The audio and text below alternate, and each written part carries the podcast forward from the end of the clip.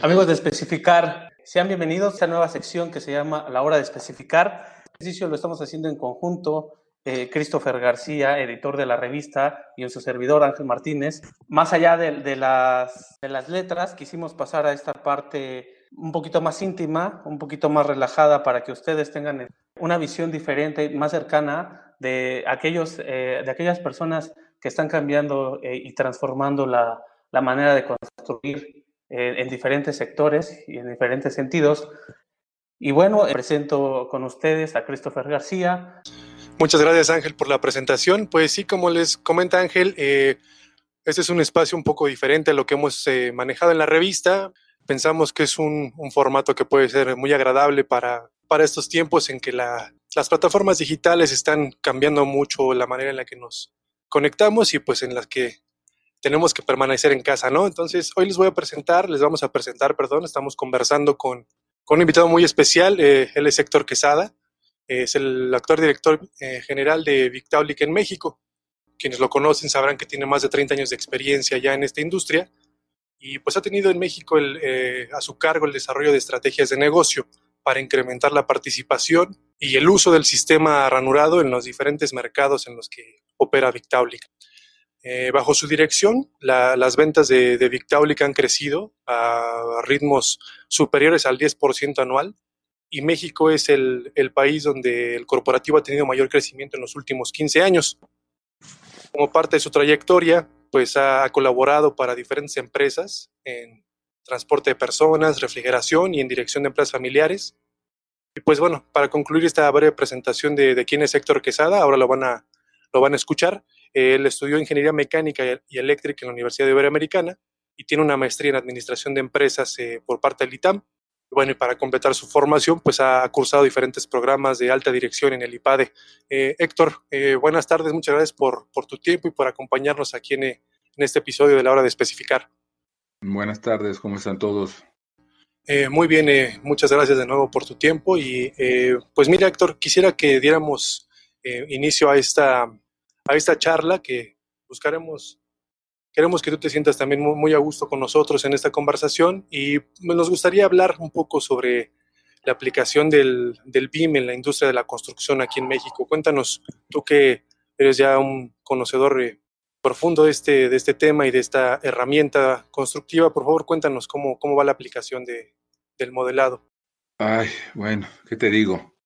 Este, ustedes saben, es, es un acrónimo de, de Building Information Modeling eh, o Building Information Management.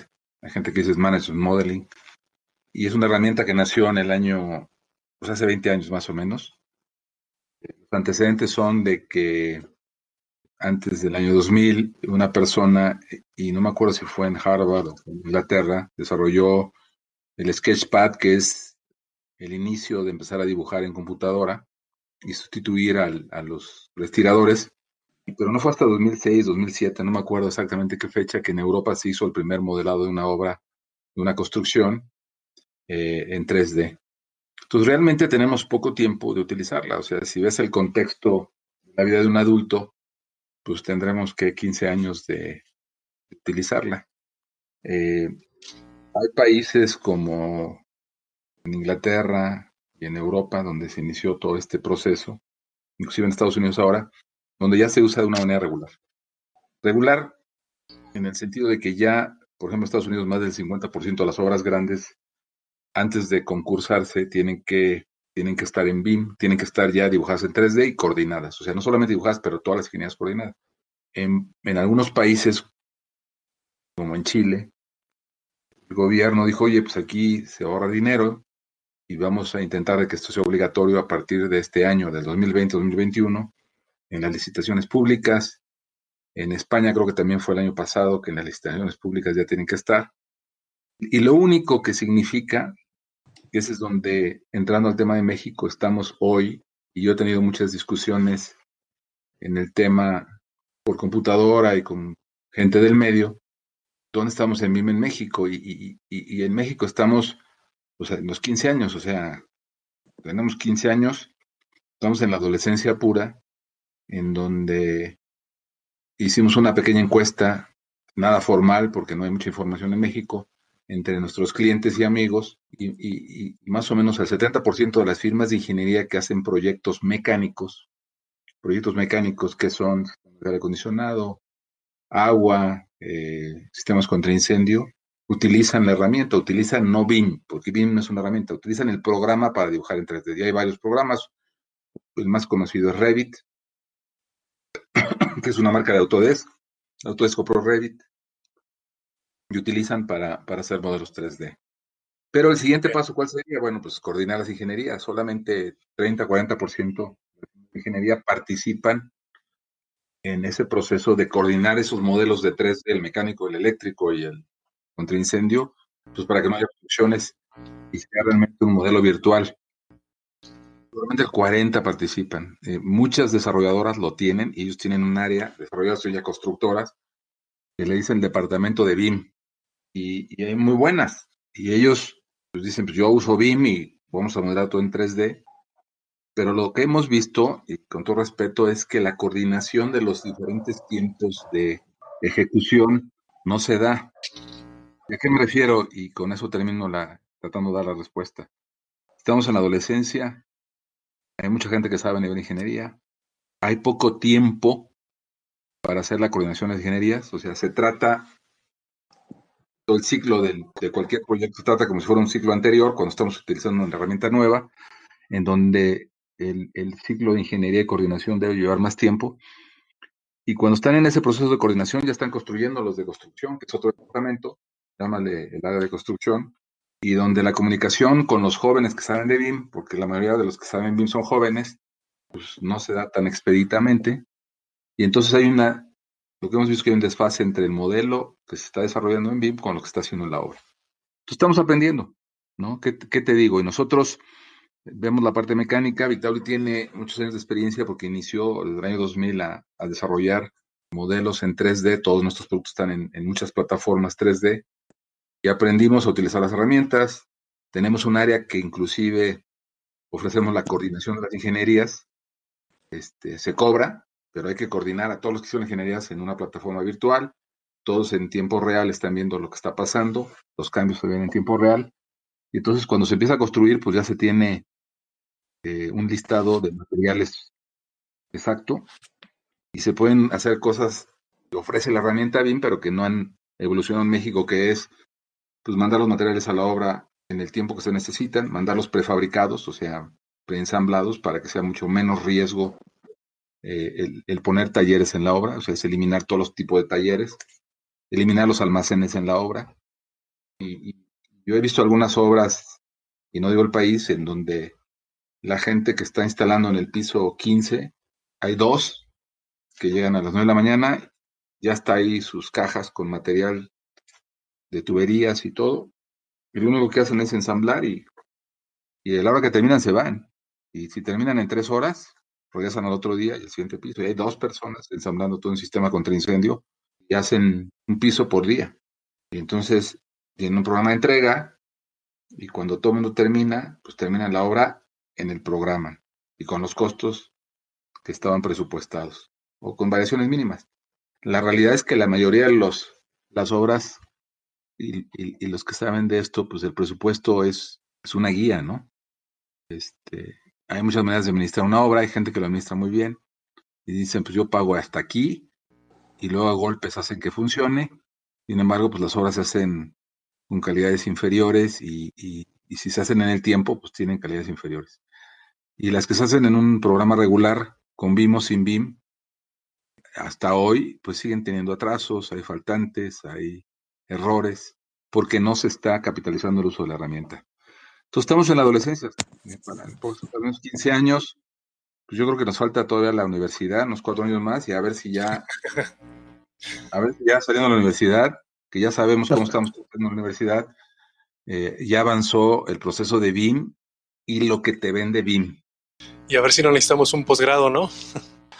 Pues, pues, pues hasta el paso que somos en México, que, que somos como, este, con todo respeto, todos somos buenos en todo, ¿no? Entonces, pues yo, yo hablé con, pues, con muchos ingenieros, con muchos contratistas mecánicos.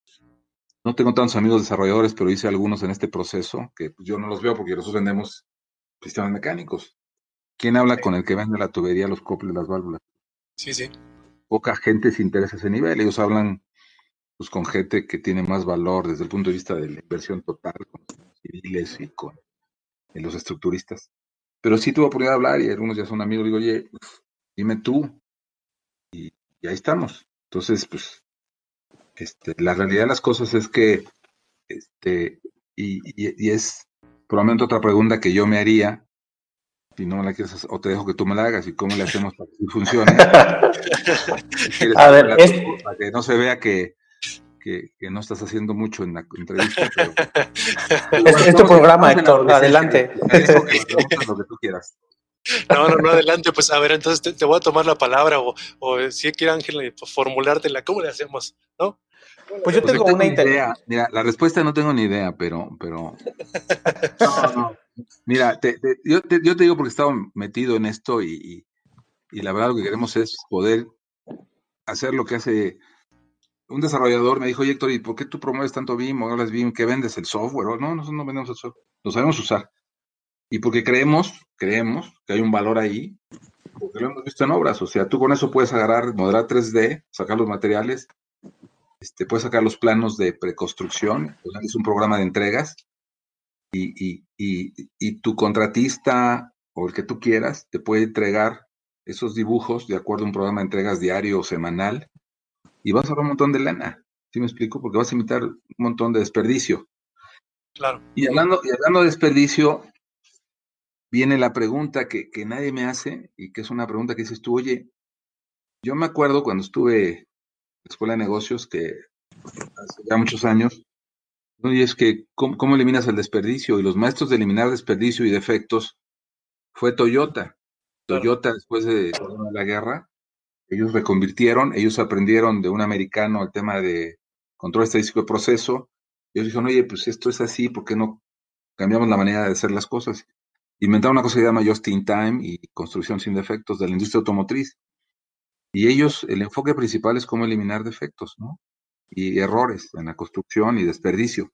Y el desperdicio, este, hay seis, siete, ocho desperdicios dependiendo de lo que los autores quieran, pues se definen muy fácil, ¿no? Es el exceso de movimiento, el traslado de materiales, el exceso de compras de materiales o la falta de materiales, eh, los errores en el diseño, hay siete, ¿no? Este, Y entonces ellos dijeron, pues, ¿cómo los elimino? Pues hicieron una metodología que es muy sencilla, que no tiene que ver con una software, sino como una manera de hacer las cosas. Entonces, la industria automotriz lo captó. Y luego cuando se quiso mudar esos conceptos a otras industrias como la construcción, como la minería, o como Vitaulic, que Vitaulic lo tomó esto, pues ya tiene 15 años que lo tomó, cuando llegó alguien y les dijo, oigan, pues hay que meter el tema de, Toyota, que ahora se llama Lean, y en Estados Unidos ya hay una asociación que se llama Lean Construction, que es la filosofía de Toyota. Este, no, pues es ah. imposible, porque esto es para los coches, ¿no? es para repetir coches. Y una construcción, cada construcción es una obra de arte, el arquitecto es diferente, no podemos usar eso. En Victable teníamos, tenía Victoria en ese tiempo creo que 8 o 9 mil números de parte, eh, entonces es imposible. Entonces, no se puede utilizar eso porque también, si nos piden 10 de esta, tenemos que modificar la línea y entonces paramos todo y hacemos 10 de, de una unión mecánica, de una válvula. Y la realidad es que se puede utilizar en todo, en todo. En la industria bancaria. Este, un amigo que viene de la industria bancaria me dijo, Héctor, en la industria de, la banca sabemos todo, güey. O sea, tú le vas a hablar a alguien que sabe cómo hacer todo perfecto. Y cuando alguien te dice eso, te das cuenta de que no conocen la filosofía de Toyota, porque lo único que dice la filosofía de Toyota es todo se puede hacer mejor siempre. Sí. Aunque hayas echado 10 iteraciones sobre el mismo proceso, ¿cómo organizas tu escritorio para que cuando llegues y, prendas la computadora no te falte el password o no te sobre el café o no tires el café o busques un file y esté en el lugar adecuado y no traes una hora, ¿dónde dejé el papel ese? Eso lo puedes mejorar y mejorar para que cuando te sientes en un minuto de tu computadora y en una hora tengas o 40 minutos o 10 minutos, los procesos y la filosofía de hacer las cosas de una manera mejor te van haciendo más eficiente. Desgraciadamente, y ustedes pueden entrevistar a mucha gente en la industria, aquí en México todos sabemos de todo y somos fregones por no decir la palabra, ¿no? Sí, sí. Obviamente, pues, ahorita sí tenemos un problema porque antes sabíamos algo y ahora nuestro gobierno, pues yo creo que perdió el camino y ellos están todavía más perdidos, ¿no? Entonces, pero aquí se trata de, dar valor, ¿no? Entonces, este, híjole, no, han dejado que me hagan preguntas, pero BIM es eso, y es lo que hace ofrece. BIM es eliminar desperdicio. Y es una herramienta tecnológica, tiene 15 años o 20, pero la que teníamos hace 40 años, 50 años, inventó Toyota, este, las empresas no la toman. Y, y, y, y, esta, y esto que te voy a decir ahorita no es mío, es de una persona que es muy inteligente, que ya no está en que era una mujer que manejaba el área de BIM, que luego se cambió a, porque ya BIM ya es pasado, o sea, si hablamos de BIM ya es pasado, BIM, ahorita hizo una cosa que se llama Virtual Design. Ustedes que hablan inglés muy bien, es diseño virtual. Y diseño virtual es esa imagen de 3D que está en una computadora 3D, la puedes hacer real y la puedes ver en tu computadora, te puedes poner unos lentes y caminar en el proyecto y ver tu obra virtualmente. Entonces, ya hay eso, ¿no? Entonces ya puedes ver dónde hay una obstrucción, oye, no me gustó esto, vas caminando, ves el mantenimiento, oye, pues aquí hay un problema de mantenimiento, ya haces un proyecto fregón, ya hay virtual design. O sea, ya hay una cosa adicional. Nosotros no podemos empezar con BIM, pero tampoco entendemos y escuchamos a la gente que habla de, de, de Toyota o de Lean, ¿no? Entonces, pues, ¿qué te digo? Entonces es como, ¿cuánto desperdicio tú tienes en, tus procesos o en tu obra? Pero creo que, creo que, creo que todo, todo lo que me, nos estás contando, Héctor, lo que, lo, que me hace pensar es, más que necesitar una herramienta, necesitamos como un, una modificación en nuestro estado de, en nuestra concepción de cómo, cómo se construyen los proyectos y cómo, cómo se llevan a cabo los procesos, porque eh, podemos tener las herramientas eh, más fabulosas del universo, pero si seguimos pensando, más bien si no nos quitamos de la mente que necesitamos eliminar el desperdicio, vamos a seguir invirtiendo demasiado tiempo en los procesos, comprando eh, productos de más, no sé, contratando personal de más, eh, no sé, como los chistes, ¿no? Que cuántos necesitas para cambiar un, un, foco si nada más con uno es suficiente, pero el otro está supervisando y el otro le está diciendo cómo se hace. Creo que es un, un estado mental, ¿no? O, o yo me estoy equivocando y lo, estoy haciendo la mala lectura de, esta situación. No, es eso. Es, es, la manera de cómo ves las cosas. Y, y, algo más complicado de cambiar es cuando has tenido éxito en lo que has estado haciendo, pues no te preguntas eso, ¿no? O sea, tú estás a todo dar, siempre has tenido éxito en todos los negocios hasta la pandemia. Ahorita le entramos a ese tema. Pues los negocios, la mayoría de los negocios, pues ganan dinero, este, y pues lo han hecho exitosamente, ¿no? Y las constructoras comerciales, yo creo que más que ninguna, son de las empresas más exitosas que hay, este, y no se les puede cuestionar nada, o sea, yo creo que tienen gente muy capaz. El tema es cómo le hago para hacerlo mejor y cómo aprendo esos procesos y que tenga la, alguien la, la, la, ¿cómo yo te diría? La, humildad de decir, no, sí podemos mejorar hay una seguridad muy grande que me dijo, no, pues yo tengo mi área de BIM, tengo mi área de Lean. Y le digo, ¿cómo vas? No, pues sí, es un proceso complicado. Pues porque, porque el estado mental que tú comentabas y tienes toda la razón es decir, a ver, enséñame tus resultados y en tus reuniones de consejo, a ver, este, ¿dónde, dónde, cómo cuantificas el inventario, digo, el desperdicio? ¿Dónde está el renglón de desperdicio? ¿Y cómo lo estás midiendo? Y, bueno, si tú has estado en una reunión de consejo, revisando estados financieros o en un negocios, no aparece ningún estado financiero. Y se hizo, no, hubo este error nos costó tanta lana, pero ahí no aparece, está en los costos totales, ¿no? En los costos de construcción. Y si no mides dónde está el desperdicio y si no haces un seguimiento con tu gente, porque la gente sabe. Ellos, todo el mundo sabe, ¿eh? normalmente la filosofía de Lean te dice, que, lo primero que tienes que hacer es escuchar a tu gente, pero no solamente el que está en el proceso productivo, sino el, que está en contabilidad y hasta el barrendero, y le dices, oye, ¿tú cómo crees que podamos resolver este problema? Y te dicen, porque saben, porque ahí viven, porque ahí desayunan.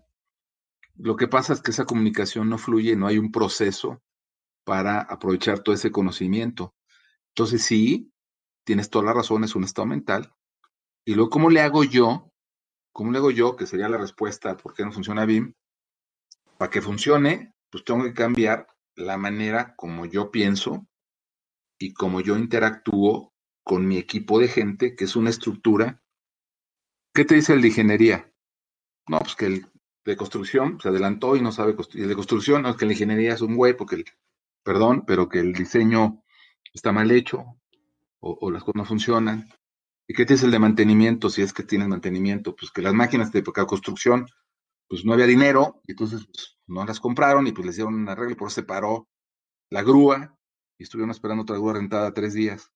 Entonces, toda esa estructura que tenemos hoy, llámese construcción, llámese manufactura, llámese servicios, es una estructura lineal de procesos eh, cíclicos, ¿no? O sea, primero va a la ingeniería, la ingeniería se lo pasa a construcción y si tiene suerte el de construcción lo va a hacer como dice la ingeniería, pero él sabe más, lo va a hacer mejor, a su manera. El de compras, ¿cuándo va a comprar? Pues lo, lo más barato, ¿no? Por eso le pagan. Entonces llega una oferta y pues compra lo más barato.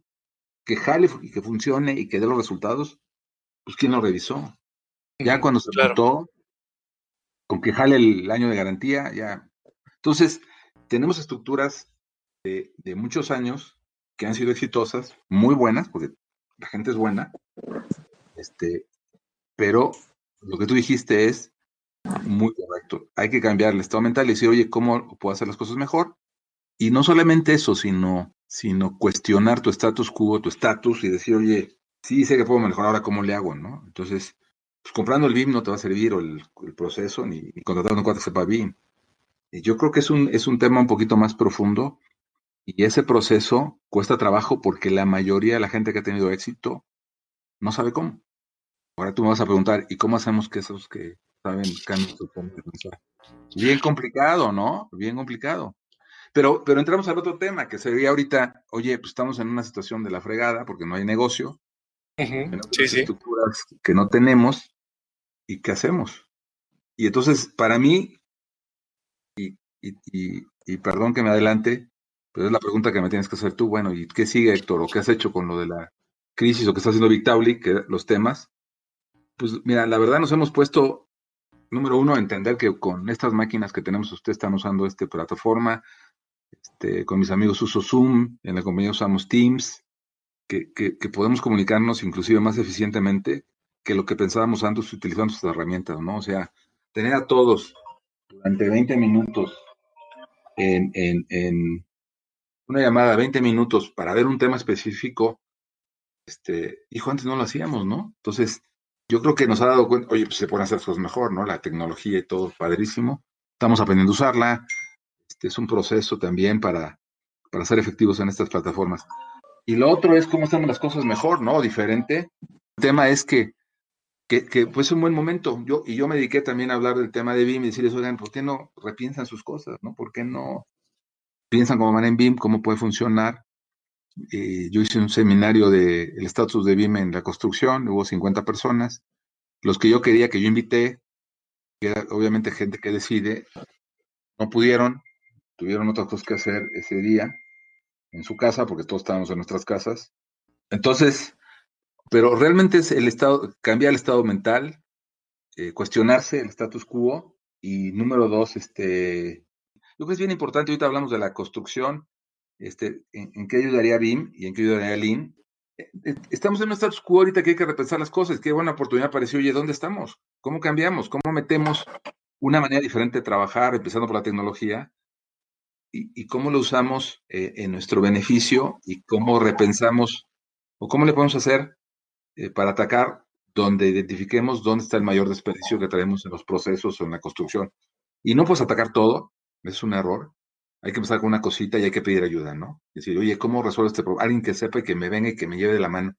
Y ya que aprendes la metodología, pues ya puedes tú arreglarla, ¿no? Y hacer todo, y usar BIM o utilizar Lean eh, decía esta persona que te digo que es una mujer que toda su vida estuvo en, el área de, construcción, es una mujer de 40 años, soltera, trabajaba su papá en instalaciones mecánicas, sistemas contra incendio, tenían en el este americano, en ocho estados, oficina, y entonces este, se peleaba con su papá todos los días, se fue a trabajar a Victauli y manejó el tema de, y la llevó, y ella lo convirtió en Virtual Design. Y ella, una cosa que conocía mucho era el tema de Lean. Vitable hace 15 años, cuando no se podía, lo primero que hizo Vitable cuando entró el presidente de la empresa fue cambiar la filosofía Lean o a Toyota Philosophy. Le costó mucho trabajo, pero lo implementó, que es este, hacer las cosas que necesitan justo a tiempo y sin desperdicio. Y ella venía con esa filosofía, la conocía, vino aquí a una, a una conferencia de la Cámara Nacional de Industria de la Construcción que nos invitó para hablar del tema mecánico hace dos años o tres. Y ella explicó todo lo que estamos hablando de BIM y el proceso y que todo prefabricado y que los ahorros y todo el rollo. Y, una pregunta que le hizo un participante, oiga, ¿y ¿qué es más importante, Lean o BIM? Y ella contestó en inglés, Lean enables BIM, Lean enables. ¿Ustedes saben la traducción de enables? Sí, claro. ¿Qué es qué? Habilitar. Facilita. Y luego terminó con la segunda parte, dice, Lean enables BIM y BIM enables Lean. y se me quedó grabado. ¿no? Entonces yo dije, sí, tiene razón. Y por ahí dicen que una estructura, una tecnología nueva en una estructura comercial vieja, a corto plazo son mayores costos. ¿Les hace sentido esas dos frases? Sí, bastante sentido, ¿eh? Héctor, fíjate que sí. Ahí respondí tu pregunta de, de qué, qué, se necesita hacer. Yo creo que hay que hacer un cambio, tú lo dijiste, y hay que pedir ayuda a la gente que sabe cambiar la mentalidad. Y esa gente hay mucha gente que lo hace, pero yo, conozco gente que dice, lo más difícil no es decirles que tienen que hacer las cosas, sino ir a hacerlas con ellos. Y hacer proyectos chiquitos de, cosas que sean, que ellos identifican, dejar resultados, más que enseñarles es trabajar con ellos para ejecutarlas. Y en el proceso, si necesitas una herramienta como, como 3D, pues meterla, pero no de entrada meterla y pensando que es tu solución, ¿no? Entonces tienes que empezar a cambiar la manera como tratas el desperdicio, cómo lo mides, y empiezas con cosas chiquitas, ¿no? Entonces, ese, es, ese, es, más o menos mi, conclusión del tema de Vime en México. Ya un poco largo, pero ahí está. No, pues la verdad es que creo que em, quizás un, como dices, eh, poco extenso, pero creo que necesario, Héctor, porque fíjate, me, me, me, vino a la mente que entró apenas a inicios de, 2019 la, estrategia para la implementación del modelado, ¿no? En la construcción, la llamada norma BIM, que según ya se va a hacer como obligatorio utilizar esta herramienta a partir de, 2026 para todos los proyectos. Pero digo, pensando en todo lo que, lo que has comentado ahorita, em, si no existe un cambio de, de, mentalidad, por mucha norma que exista, pues digo, se van a seguir haciendo las cosas como antes como hasta ahora mientras esté en resultado, resultado como queramos entender resultado. Pero digo, no, sé tú qué opinas del tema de las normas, ¿no? Porque en, México pues, se habla mucho de que es necesario implementar normativa para, no sé, regular las instalaciones eléctricas, las instalaciones contra incendio, eh, las instalaciones de aire acondicionado, las instalaciones de, agua para evitar fugas, pero pues, ¿crees que, que, sea un, elemento positivo que se haya lanzado esta norma BIM? Sí, bueno, mira, realmente yo creo que sí, porque es que es, un tema, ¿eh? O sea, es un problema hacer normas porque hay miles de opiniones y llegar a, un documento es complicado, pero por lo menos tiene que haber lo más sencillo posible un parámetro de qué significan las cosas, cuál es la extensión. Eh, dentro de BIM, entonces yo creo que sí, va a llevar tiempo y hay que hacerlo. A lo mejor hay que copiar alguna que ya exista, pues hay países que ya lo están usando, el BIM, no sé si ya tienen una norma.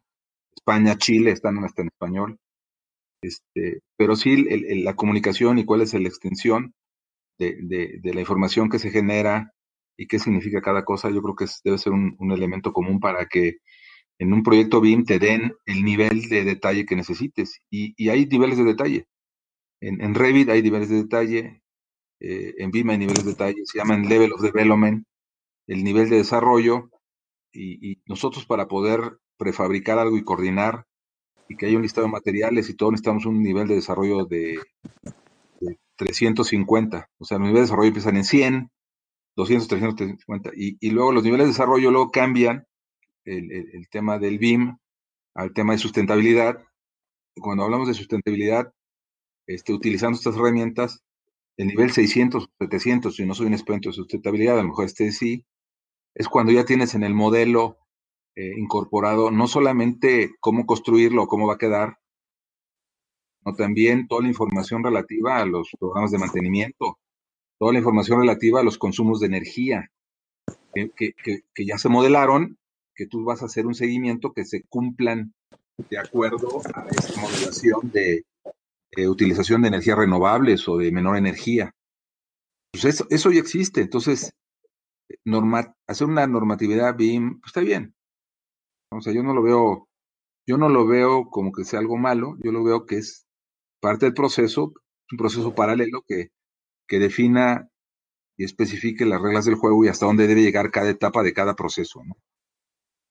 Puede ser positivo esta eh, eh, o sea, de alguna manera puede ser positivo que se ponga ya una fecha, por lo menos, es decir, este cambio de mentalidad pues ya tiene eh, fecha establecida, ¿no? Por lo menos 2026, si no mal recuerdo, es la, la, fecha oficial que pusieron para este nuevo, para esta, digamos, para este nuevo proceso, ¿no? Que, va a implicar la, la construcción.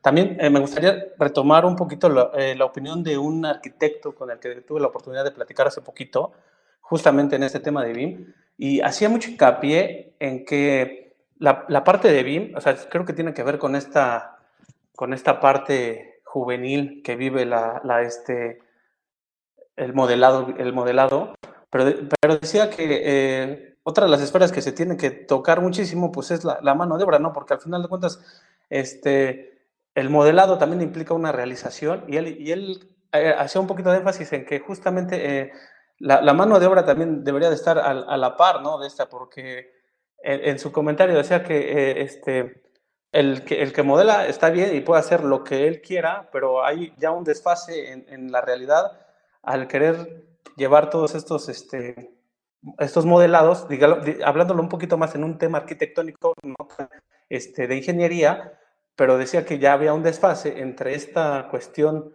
de lo que tú visualizas en, en este, en premodelados y lo que realmente se puede este, llevar a cabo. ¿Tú cómo ves esa, esa parte, la parte de la mano de obra en, este sentido, en el sentido de BIM? La mano de obra en México es muy buena. Cuando se da capacitación y todo es muy buena. O sea, de que se va a utilizar menos mano de obra, menos desperdicio de esa mano de obra, que aparte, pues podría estar mejor pagada si hubiera, hubiera menos desperdicio. También, o sea, la gente va a saber lo que tiene que hacer, lo va a hacer más seguro, porque no va a estar ahí. O sea, tú has ido a una obra y ves cómo montan un... Yo todavía vi en, el club donde estoy de golf, no digo cuál, no en México, estaban levantando unas viguetas prefabricadas para hacer una extensión de los baños. Y, yo, yo me quedé viendo ahí, eran cuatro cuates, trajeron un tanque esos de, de agua, lo voltearon, y para poder subir la vigueta entre los cinco y más para arriba. O sea, Creo que la mano de obra en México es muy hábil, es muy buena, y, si le damos las herramientas, tanto mecánicas como de cómo trabajar de una mejor manera, pues mucho mejor, más seguro. La realidad las cosas que ahorita trabajan con su propia imaginación, que es muy buena, y con su propia fuerza, que también es muy buena, y con su esfuerzo, que también es muy bueno. Entonces, pero muchas veces ni tienen las herramientas. Normalmente el conocimiento sí lo tiene, pues gente que pues, cualquier circunstancia te instala lo que sea o te pone lo que sea. imagínate que esa gente le diera las herramientas y le dijeras, oye, pues, vas a tener a mano las herramientas adecuadas y todo, y pues va a tener mucha más seguridad, o sea, va a mejorar la seguridad en la obra increíble. Entonces, yo creo que al contrario, nos lo van a agradecer toda la gente que está en construcción. En España, tú para hacer cualquier tipo de instalaciones, y eso lo vi en la televisión española, para que te reciban en una obra tienes que tener un curso de formación y tener unas escuelas de formación padrísimas para el, para el cuate que es el, albañil, para el eléctrico, papá, papá, papá. Si no, no te sientas en la, obra, no entras. Y dentro de esa etapa están enseñándoles el BIM y pues a todo dar, ¿no? Que es BIM, que es prefabricado. No sé si existe en México, pero y a lo mejor sí debe existir en algunas academias, algunas empresas constructoras lo deben tener internamente. Perfecto, es este, justamente la opinión, ¿no? Saber qué, a, qué, a qué nivel se pueden conjugar estas dos áreas o estas dos esferas de, dentro de la construcción para poder llevar a cabo justamente todo el proceso, como dices, este, del just in time. Y pues bueno, ya el tiempo, el corto tiempo, el corto o el mediano plazo, dirán cuál es este, pues, pues la realidad. Christopher. Sí, sí creo que... ¿Alguna otra pregunta? ¿Entramos al tema del COVID o no? Yo creo que sí, este, Héctor, vamos a platicar sobre ese tema porque eh, también se, se, nos puede ir de más el tiempo de la, de la conversación y también no queremos quitarte mucho tiempo pues cuéntanos eh, sobre, sobre esa transformación de los negocios. Tú ya estabas tocando un poco el tema eh, en, tu participación hace unos minutos. Pues adelante, Héctor, tú coméntanos qué, has visto en este, en este asunto del COVID y cómo nos está empujando a encontrar nuevas maneras de visualizar el negocio y de establecer estrategias para ser mejores. Esa es una pregunta muy complicada. O sea, yo te puedo decir mi experiencia en mi entorno yo te puedo decir que, que, que que tiene una fábrica Chihuahua, este, el 80%, 60% para exportación, nos la cerraron, que porque llegaron los pistones de seguridad del trabajo y, con cartas y preparados, preparación la gente que investigaba, pues, eh, pero en dos días se dieron cuenta que era vital. Nosotros surtimos hospitales y estábamos surtiendo cosas también aquí para los las expansiones de hospitales en México y todo. Bueno, nos tardamos un par de días ahí en, en volver a redocumentar todo. Y este, eh, eh, sí, sí hemos tenido que cortar gente, porque sí ha bajado el trabajo y eso con mucha pena. Yo creo que todos los negocios tienen que repensar y, lo primero, hablando del tema que no era el tema antes, o sí era el tema, pero no era tan importante, es este, en lugar de recortar gente, es ver con esta gente primero qué podemos hacer diferente para que los negocios permanezcan, ¿no? Y yo creo que las empresas que tienen a, su gente por muchos años, pues tienen que sentarse con ellos y recuestionar procesos, ¿no? En, esta nueva realidad. Muchos estamos trabajando en casa, pues por lo pronto, en teoría podemos ser más eficientes, no estamos saliendo, no estamos gastando en transporte, eh, pero en general yo creo que todos los negocios están repensando, ¿no? El tema de entregas a domicilio, eh, comidas y todo, pues, todas las empresas lo están haciendo, ¿no? Y hay empresas que están yendo muy bien. Pregúntale a los supermercados o a los transportistas de, comidas y todo esto, ¿no? Eh, y dentro de nuestro tema, volviendo al tema de BIM y de Lean y hacer las cosas mejor, creo que es el momento de, que la construcción, y, yo no soy un experto, pero publicaciones por ahí y un amigo que está en la construcción, es un experto, voy a decir su nombre porque no, no tenga problema, Marco, Marco Vidal inició el tema de vida en México a nivel proyectos grandes, no mecánicos como nosotros, ya civil hace 15, 20 años.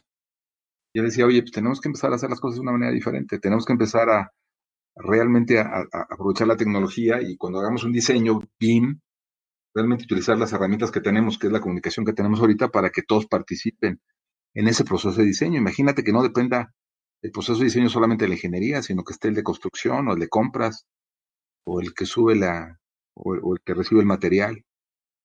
En una conferencia como esta, imagínate la riqueza que se tendría ese proyecto cuando desde un inicio se estuvieran viendo cómo eliminar desperdicios.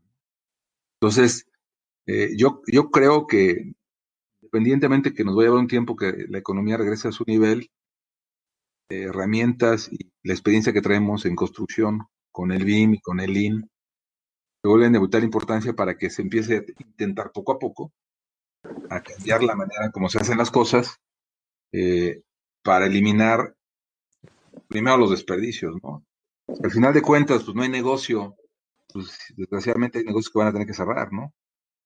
Este, y ese es un tema que desgraciadamente, hay que decirlo, muchos países, este, viendo las noticias, los gobiernos van de la mano con, los empresarios para cómo le hacemos para reactivar la economía. Y eso es lo que debemos estar haciendo en México, ¿no? O sea, cómo le hacemos con el dinero de la inversión pública, que ha sido escaso, de una manera rara, realmente empezamos a reactivar la economía conjuntamente con medios para eliminar el desperdicio. Y obviamente si estamos hablando de desperdicios, la, corrupción, que es uno de los mayores desperdicios que hay, pues yo creo que el tema de Lean y, mejorar los procesos eh, se vuelve vital, que, no es comprar un libro y ya mañana soy Lean y menos desperdicio, pues podría ser una gran oportunidad para este país, para con las riquezas que tiene, salir de esta crisis, ¿no? Desgraciadamente parece que no estamos conectados, iniciativa privada y gobierno, en, la misma tarea, ¿no? Y eso, pues, el, primero que va a romper los platos es la clase trabajadora y es lo más triste, ¿no? ¿Cuántas empresas están despidiendo gente ahorita porque no les pueden pagar o, están tratando de mantenerles a medio salario, a tres cuartos de salario? Entonces, ahorita yo creo que sería vital para que el gobierno dijera, oye, a ver, sí, tenemos nuestra filosofía, lo que tú quieras, pero pues tenemos que jalar con el capital, la iniciativa privada, para sacar al güey de la barranca, porque si no, esto se va a convertir en, una agonía mucho más larga de lo que ya es, ¿no? Claro, y, creo que a nivel empresarial también, Héctor, digo, tú lo comentabas, el, el hecho de que las empresas estén reevaluando sus procesos, el ver qué tan eficientes somos ahora que estamos en casa, como dices, se supone que somos más eficientes porque no tenemos que invertir tiempo de transporte, eh, finalmente es tu caso, es tu oficina, eh, pero también creo que las empresas están dándose cuenta qué procesos realmente son eficientes dentro de sus propias estructuras y cuáles otros tienen esa posibilidad de mejorar, ¿no? Claro. Ahí mi, recomendación, mira, hay unos cuates que son muy amigos míos, que aparte yo lo comento y tengo que comentarlo públicamente, es una empresa americana, también como nosotros, son americanos, la nuestra es privada, no es pública, es un señor que, que mis respetos, una familia, este, tiene fábricas en México y todo, y respetan a la gente como ninguno.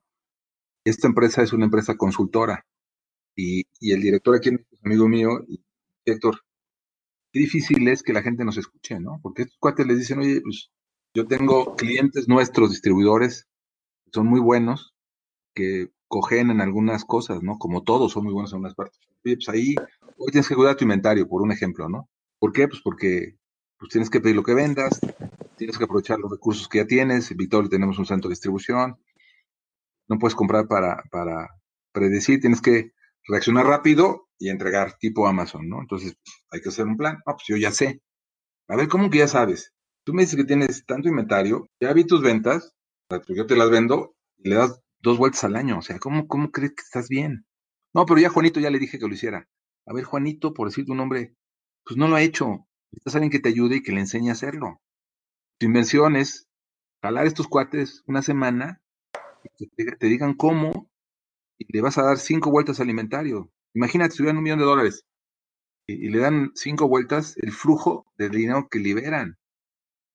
¿no? Y tiene todos los elementos para poderlo hacer. No es que tenga sus productos de China y los tiene que traer y tardan cuatro meses en llegar, no. Él puede traer su, el material de nosotros de Querétaro y de un día para otro, ¿no? Obviamente tenemos que ver qué es lo que él consume para que yo también tenga lo que él dice, ¿no? Eh, porque también, no, no, es que no tienes todo en Querétaro. Bueno, pues lo traigo. Es un trabajo diferente, una actitud diferente, por ahí lo comentaban ustedes. No es creer que porque nosotros dijimos que ya se va a hacer, se va a hacer. Esa es la bronca, ¿no? ya lo delegaste, este, se va a hacer. Entonces, esa es la bronca que tenemos que hacer todos los directores para cambiar la manera de cómo se hacen las cosas y cambiar para bien los procesos que nos han funcionado muy bien hasta ahora. Pues mira, este Héctor, pues creo que también vinculado con todas estas, eh, el mejoramiento de las capacidades que cada uno tiene y creo que tiene que ver también con un asunto de humildad, tú lo mencionabas al principio de la charla, tanto la humildad para señalar cuando un proceso está errado y podemos aportar algo al respecto, como la humildad de preguntar, ¿no? Si no sabes.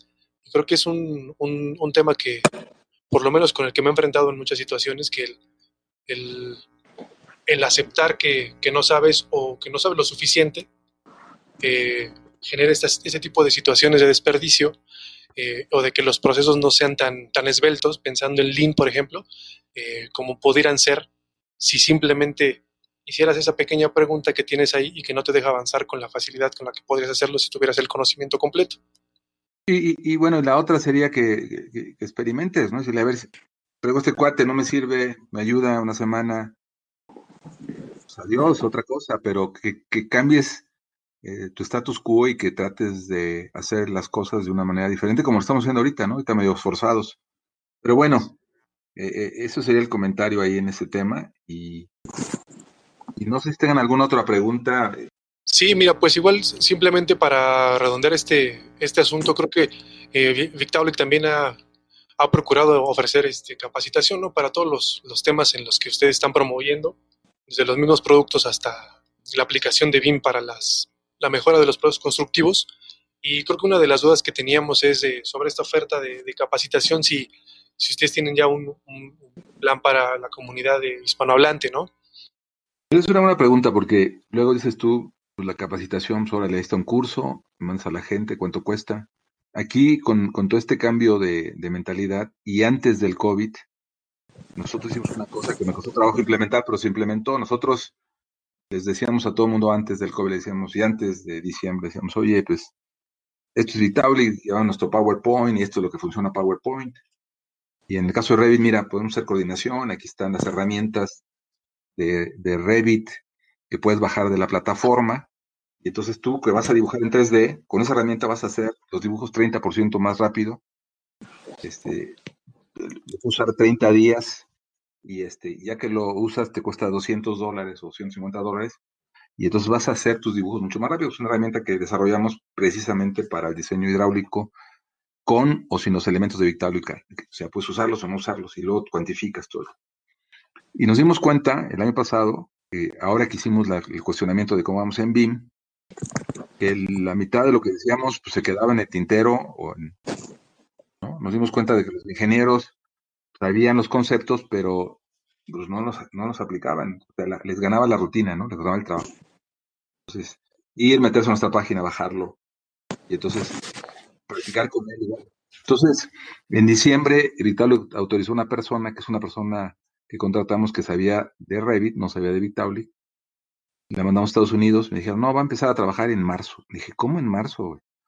Si ya sabe Revit, los nuestros, pues va a ir con el vendedor nuestro. Y no, no, no, no lo podemos soltar hasta que no esté. Esto se fue a Estados Unidos tres meses. Y ahora este cuate lo que hace es, a petición de los clientes, les decimos, oye, este, tú ya sabes Revit, sí. Ya dibujas muy bien, sí. Vitalik lo conoces, sí. Oye, ¿nos darías chance de que David, se llama David, vaya un día a tu oficina, la que tú digas, una hora, dos horas, lo que tú digas, para que hable con tu gente, vea los proyectos, firmamos confidencialidad, vea cómo usa la herramienta, cómo usa Revit. Yo no vendo Revit, ¿eh? Y entonces, y si tienen alguna duda, le preguntan este cuate. Pues no tienes idea del éxito, ¿no? Pues, ¿qué pasó? Pues nos dimos cuenta que los que sabían, pues sí sabían, pero no sabían todo. Sabían la mitad o 50. Que no sabían que había productos nuestros, que no sabían que había el otro. Entonces tenemos yo digo que eso es una capacitación cara a cara. Este, es lenta porque no tienes la capacidad, la, actitud que tienes en un webinar que también nos dimos sobre el tema y tuvimos mucho éxito, hubo webinars con 50, 60 personas sobre el tema de, de Revit y de cómo coordinar ingenierías y ahí preguntan. Pero también podemos mandar a una persona, este, es una inversión, a, pasar un día, eh, aunque esté la mayoría del día esperando a que sus ingenieros se desocupen, a la hora de la comida, a ver qué dudas tienes, o qué hiciste, o cómo hiciste esto. Entonces, esa capacitación que en teoría se en un curso, nosotros la bajamos a, cara a cara y, yo creo que dio mucho resultado y está ahí, ¿no? Y nos dimos cuenta, nos dimos cuenta de que, años explicando cosas, pues a lo mejor de 10, 5 las entendía, ¿no? Y ahorita, pues estos otros 5, pues estamos diciendo, pues, de la mano, ¿no? O sea, es como si sentara alguien en tu computadora que a poco funciona, ¿no? puedo hacer esto, se sienta que sabe, ah, chihuahua, mucho más rápido que hagas un tutorial, ¿no? O que te metas a, YouTube y que bajes el tutorial, pues alguien que te diga, pícale la, ah, chihuahua, y esto. Entonces, estamos haciendo ese tipo de cosas, también damos cursos, eh, si, no sabemos, hacemos este, conferencias como esta con gente que sí sepa en Estados Unidos. esa es nuestra chamba. Ok. Pues bien, Héctor. Oye, pues no sé si tengas tú un cuestionamiento, Ángeles, o sobre este comentario que nos acaba de hacer Héctor. Más que una duda, es, es una felicitación porque aunque ya, ya pasó un año, eh, creo que llegar a 100 años de innovación no es, no es, no es sencillo. Digo, me, gustaría este, recalcar ¿no? que, son, este, que es un, este, son 100 años ya de estar participando en la industria, de, de la experiencia que esto conlleva. Y bueno, nada más este, felicitarlos por, por el trabajo que hacen en todas las áreas y, y, recalcar que, que, estamos este, muy, realmente muy felices ¿eh? de poder dar a conocer este, sus casos de éxito y que los cuales pueden seguir también a través de nuestras páginas. En nuestra página oficial tenemos un par de éxitos de, este, donde ha participado Vitalik en el sector contra incendio y este, una nota también muy, muy interesante sobre, esta, sobre estos 100 años de innovación y sobre la celebración que tuvieron en la Ciudad de México. Y bueno, invitarlos al público que nos está escuchando a que revisen, a que, a que lean por favor estos este, artículos y que conozcan un poquito más de la historia de, de y, bueno, que estén al pendientes también.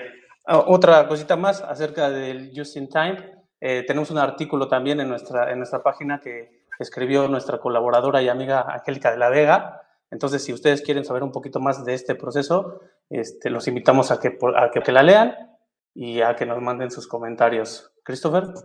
Sí, y a que dejen de desperdiciar, ¿no?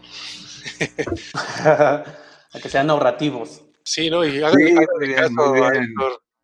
Yo creo, yo creo que esa es la clave. Y un comentario final, el, eh, hablando de los 100 años, este, y todo lo vivimos, ¿no? En, en nuestras casas, en nuestros proyectos, más ahora que estamos en las casas, no es lo mismo costo inicial que costo total. Entonces, eso también es como un comentario. Este, muchas empresas basan sus decisiones en costo inicial. Eh, nosotros también cuando vemos nuestros proyectos locales vemos costo inicial.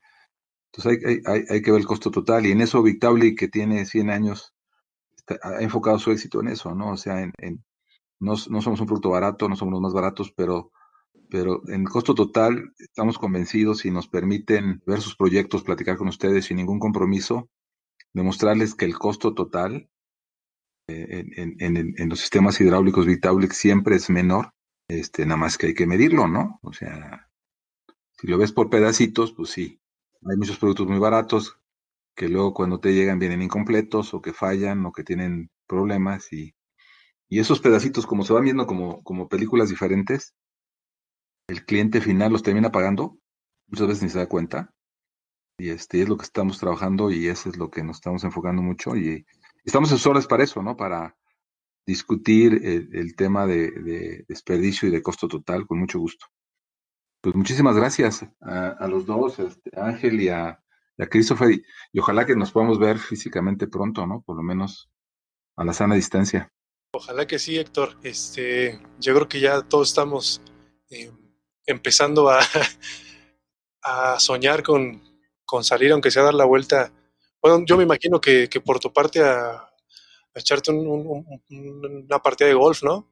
Pues fíjate, no es el tema, pero sí, sí, la verdad sí, lo extrañaba. El, club estoy aquí en México y el de Cocoyo, que estoy en Morelos, acaban de abrir, abrieron la semana pasada y la anterior, una metodología diferente, interesante, simpática, en donde pues vamos con nuestras máscaras, luego ya no las quitamos, eh, yo estoy muy metido en ese tema por amigos que están en, otras industrias, eh, del tema de la transmisión, y, es un comercial, ¿no? A lo mejor, que no tiene que ver ahorita aquí, de, pero a lo mejor les interesa a ustedes, gente que le interesa.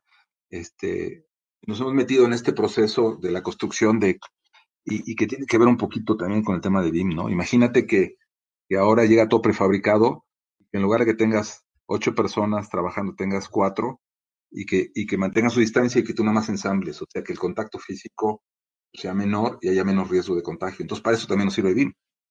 O sea, no, no va a haber tanto contacto, contacto. En un campo de golf es lo mismo, o sea, nos dijeron este, una persona en cada carrito, los calles que pobres, este, pues de eso viven, el club les aportó, pues pusieron calles al inicio, a medio campo y en el green, y entonces ahí te limpian la bola, están con sus, con sus cubrebocas y, tienen cloro, no tocamos las banderas y, ha funcionado muy bien y, qué bueno porque, porque se necesita activar la economía. Hay gente que vive de eso, ¿no? Los Cádiz, el, club, aunque pagamos nuestras cuotas, pues ahí tiene que generar para pagar los salarios de los empleados. Y, en el tema, por ejemplo, de áreas cerradas, que ese es otro tema en construcción, con un amigo que está en construcción, él, él decía, oye, ¿cómo, ¿cómo prevenimos? Ustedes que están en áreas cerradas, este, porque un amigo que también está, no tiene que ver en construcción, pero tiene autobuses, le hablé porque mi hijo se quería venir de Cancún en autobús, este, para ahorrar y no sé qué, y, y nos dimos cuenta de que de que las áreas cerradas este, son las áreas de mayor propensión. Entonces, por eso están permitiendo que se abran las terrazas distancia. Este, pero las áreas cerradas que tienen aire acondicionado, hay que tenerles cuidado, ¿no? Este, hay que ver cuánta ventilación exterior se tiene. Entonces, tengo un muy buen amigo que es un experto en eso, Eric Hernández, que está haciendo mediciones de aire exterior y, y dando soluciones, filtros que capturan las, las bacterias. No las bacterias, en este caso eran virus, porque son más chiquitos que las bacterias, el virus del, del COVID. Y, estoy metido ahí para gente que dice, no, pues yo ya resolví el problema con tapabocas y con esto. Y la realidad eso está bien, pero en áreas que están cerradas con aire acondicionado, con mucho gusto, si alguien tiene interés, yo los transfiero ahí con, con Eric, que es buenísimo. Él va, hace una revisión y ve que realmente las soluciones, que hay miles ahorita, tú te metes internet, te venden sanitización, te venden algo para el... Y está bien todo eso, es, porque esos están aprobados por el gobierno algunos sanitizantes, está bien, y no tocarnos, limpiarnos las manos, todo eso es recomendable, pero por ejemplo te metes en un autobús o te metes en una oficina cerrada con poca ventilación, este, si hay una persona asintomática en el aire acondicionado, en la transmisión del aire, aunque no tengas, hay riesgos mayores que en un área abierta. Entonces, con mucho gusto, este, yo estando con la gente les digo, háblenle a Eric y, y resuelvan ese tema, para menos que estén tranquilos, ¿no? Restaurantes, gimnasios, pues para que también podamos trabajar. Entonces, en esa normalidad, pues tenemos que ir saliendo, ¿eh? A mí me invitaron a Estados Unidos ahorita a una reunión y perdió el grito al cielo. Hablé un cuate que, que viaja mucho mi sector, no hay problema. Los aviones tienen un filtro muy bueno, que son niveles cepa, no, no pasan los virus, y que eso me dio mucha tranquilidad. Y luego también hay muchas medidas de sanitización en un avión, entonces, padrísimo. Los autobuses también están haciendo lo mismo. Y entonces vamos a tener que empezar a salir a trabajar porque pues, la economía tiene que moverse este, siguiendo las normas de recomendadas. Y pues hay que empezar a salir, ni modo, ¿no? Sí, pues no queda de otra, como dice sector, ya la economía no da para más, tenemos que empezar a, moverla otra vez. Sí, y ahí si tienen algún, alguna gente que quiera saber de ese tema, con mucho gusto yo los traigo. Este cuate es buenísimo. Ha hecho él, sí ha estado saliendo porque tiene que hacer mediciones de lugares y todo el rollo. Y para la gente que tenga dudas de que lo que está haciendo está bien, este, o para que le verifiquen lo que está haciendo está bien, pues, pues yo creo que es importante, sobre todo, cuidar la salud de, los empleados o de los clientes, ¿no? Sobre todo si vas a un restaurante que sepas que, va a estar a gusto y, y así vamos a tener que vivir con ese, con ese, con esos nuevos cuidados. Y volviendo al golf, pues sí, ya sábado y domingo jugamos golf. Padrísimo. Excelente, ¿no? Pues qué buena noticia, que por lo menos ya algunas cosas están volviendo a esta nueva normalidad, ¿no, Héctor? y pues, pues, nada más eh, a manera de cierre, nos gustaría preguntarte, ¿qué, nos, qué nos, recomiendas, digo, ahora en, en, este confinamiento para, para terminar una, una tarde o un, o un día? ¿Qué, ¿Qué, haces tú en las tardes, Héctor? Híjole, es una pregunta bien complicada porque me voy a comprometer. Mira, yo, yo, yo te voy a decir una cosa. La verdad, las cosas es que no me he aburrido. Algo con lo que estoy haciendo ahorita con ustedes todas las mañanas. Este, hablo más con mi gente, que es positivo. Antes tuve cada 15 días y en las reuniones, y ahora cada semana nos juntamos todos a hablar. Imagínate el valor. Este, no todos los días, pero una vez a la semana, los lunes, estoy todos los días en conferencia hasta las 2 de la tarde. Este, em, y luego he aprovechado hacer proyectos en tu casa, cosas que nunca he hecho yo ya, yo, como, como ustedes dicen, tengo 30 años de experiencia, tengo, calculen de mi edad. Este, empezamos a sacar, este, abrir cajones y, sacar cosas. Y he hecho cosas, proyectos muy interesantes, este, fotografías que tenía de mis hijos de hace años ahí sin clasificar, películas, estas de, ustedes no las conocen, antes las películas se tomaban en unos cassettes chiquitos, 8 milímetros.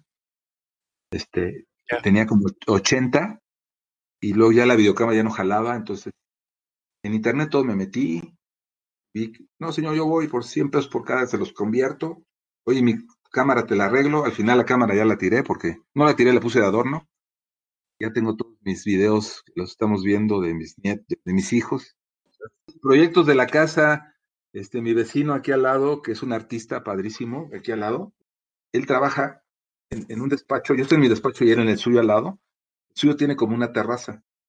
Y me lo encontré. Él trabaja pues, en su casa, ¿no? Entonces, ahí abre su, un artistazo. Y este, y estaban unas cajas de madera, este, su terraza de mi mujer. No, este cuate que está poniendo ahí porquerías. Oye, ¿qué estás haciendo, Juan? Pues estoy haciendo mi, mi huerto. Entonces, unas cajas con unas patas, tres cajas, y puso sus huevos. ¿Qué vas a poner? Pues que frijoles y que chiles. Y yo quiero aprender cómo le hago. No, pues yo te consigo las cajas y te explico. Entonces ya tengo mi, mi, yo no lo puse al frente porque no tengo espacio en el jardín atrás, mi huerto. Ya estoy sacando tomatitos y puse limones y chiles. La verdad me falta tiempo, ¿eh? O sea, tengo una lista de cosas que hacer que me falta tiempo. Pues mi recomendación, y luego la última, que, que sí es peligrosa, tomen menos, porque la verdad, diario, diario a las 2 de la tarde, mi mujer que no toma, ya me dice, ya me dice a las dos, dos y media, me dice el drink. Entonces le hago su un poquito de tequila y un poquito de refresco de limón con agua quina. Sí, sí. Me encanta. Y yo me echo, me echo un tequilita antes de la comida. Y luego ya en la tarde, como ahorita, terminando con ustedes, este, me echo un whisky con un poco, de, un poco de chocolate que me gusta. Y, y afortunadamente no he subido de peso, este, no sé por qué. En estos tres meses he mantenido mi peso y, este, sí camino todos los días, o aquí en el condominio, o cuando vamos a, cuando vamos al club ahí se puede caminar, entonces caminamos todos los días una hora. Pues hay que hacer un poco de ejercicio, sobre todo cuidarse, este, pues, y luego leer, ¿no? Terminé un libro muy bueno que me recomendaron de el cuate que me lo recomendó ya le pedí otra, ya me lo mandó y no lo he podido bajar a mi, a mi Kindle porque no lo vende Amazon. Ya. Pues padrísimo, ¿eh? La verdad es que que no me escuchen. las series ya las, al principio las vi todas y ya ahorita ya no veo ninguna, ya, ya, me las sé todo el trama. O sea, series ya no veo. Y si tienen ustedes alguna buena, recomiéndenme, pero ya, ya me cansé de las series. Entonces, eso es lo que hago. Un abrazo. Estamos en Hombre, contacto. Pues, muchas gracias, Héctor, por tu tiempo y, y, pues también por la amabilidad de compartir tu conocimiento y tus recomendaciones. Yo creo que a más de uno le va a gustar la idea del, este, del drink, ¿no? Ya ves, te dije, te dije, luego si oiga, Héctor Quesada dijo que un drink a las 2 de la tarde. No, no, digo lo, lo, de la lectura, perdón, no, me, me confundí. La lectura sería mejor, o, o poner una granja, un, un, un, un, ¿cómo se llama? Un huerto. Sí, sí, sí. ¿Sabes otra cosa? Otra cosa que dice que está buenísima. Rápido. Este, mi mujer le invitaron a hacer una meditación. Ah, qué padre. De, de 21 días de meditación desde Chopra. Este, y entonces a mí me dijo y dije, no, yo, no puedo decir lo que dije, no, no. Y, y, entonces dije, bueno, ¿qué le voy a hacer? Entonces, antes de comer, ya que terminaba yo, antes del drink, dije, pues, empecé 20, 25 minutos, 30 minutos, no sabes qué padre, 21 días seguidos me le eché completita. Yo no estaba invitado al programa, no sé si ya pagó algo, porque hay, a veces hay que pagar. Sí. y entonces terminando, no, en una de las de los ejercicios, en la, el día 20 o el día 15, te dicen, ahora tienes que compartir el conocimiento a, a la gente, ¿no? Ah, chihuapso, buenísimo. Entonces dije, ¿quién les digo, cabrón? Entonces dije, yo no, yo no, lo voy a compartir, primero porque yo no pagué ni nada. No, no, que sí puedes, que puedes compartir. Que, ah, bueno. Y entonces nos ocurrió invitar a ella, a sus amigas del golf, y, y, que, y empezó a jugar golf hace un año. ¿Mm? Empezando. Yo a mis amigos del golf dije, oigan, pues me dijeron esto, el que quiera que se apunte. ¿Sabes cuántos me contestaron de mis amigos del golf? Digo, está buenísimo, ¿eh? Ninguno. Uno me dijo, Héctor, no tengo tiempo, este, el otro se disculpó y somos un grupo de ocho de los jugamos normalmente, ¿no?